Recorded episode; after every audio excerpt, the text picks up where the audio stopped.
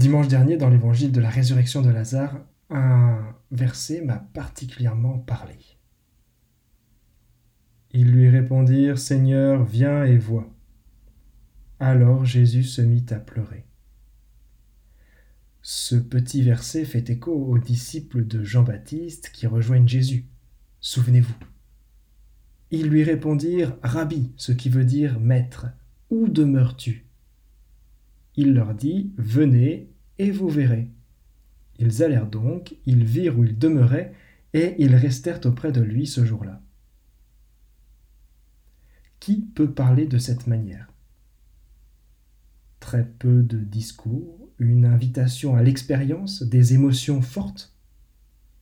C'est tout simplement un dialogue entre amis, entre amis véritables. Et ce qui marque particulièrement cette amitié, c'est la réciprocité de l'échange.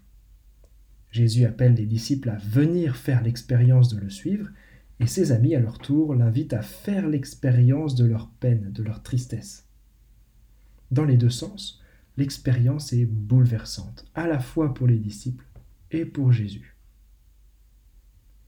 Si je fais cette digression en parlant de ces passages qui n'ont rien à voir avec ce qu'on vient d'entendre, c'est qu'on est invité à faire cette même expérience aujourd'hui. L'évangile de la passion, du procès de Jésus, de sa condamnation et de sa mort n'est pas un passage agréable à écouter.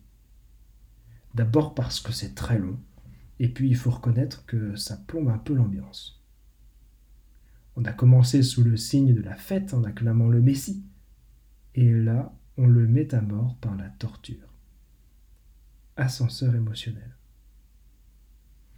Peut-être que justement, ce qu'on peut vivre aujourd'hui, c'est ce viens et vois réciproque.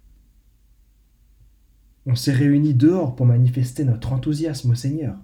Viens Seigneur bénir nos rameaux, regarde la joie qu'on a de t'accueillir. Et lui nous réunit ici dans cette église. Viens mon ami, écoute le récit de la passion et comprends jusqu'où va mon amour pour toi.